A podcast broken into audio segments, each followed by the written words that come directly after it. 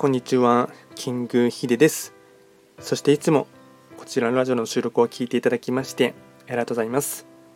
トレンド企画とは、トレンドと企画を掛け合わせました造語でありまして、主には旧世企画とトレンド、流行、社会情勢なんかを交えながら、毎月定期的にですね、運勢と開運行動について簡単にお話をしております。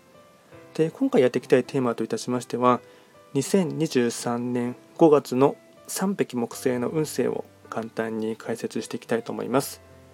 ただし5月と言いましても気学の場合暦は旧暦で見ていきますので具体的な日数で言いますと5月6日から6月5日までを指しますのでよろしくお願いいたします。それでは早速3匹木星の全体運ですね。全体運は星5段階中星は4つになります。3匹木星は本来のご自身の本石地であります。東の場所に巡っていきますので法医学の作用といたしましては東とか。あとはこの場所はあの東の空から太陽が昇ってくるように上り調子な時。かつ3匹木星の方からすると、まあ、割かしですね自分自身が得意としているかつやりたいようにですねできるようなそんな運勢の傾向となっていきます。ではですね全体的な傾向ですね、えっと、ポイントを4つ紹介いたしますがまずは1つ目幸運期やる気も満ちてくるので前進していく。2つ目ひらめきやアイディアが浮かびやすい。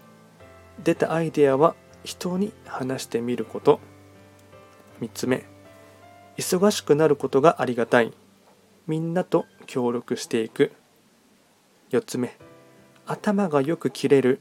しかし言葉遣いには気をつけること。総じて本領発揮順序立てて明るく元気に邁進する。これがですね大切なキーワードとなっていきます。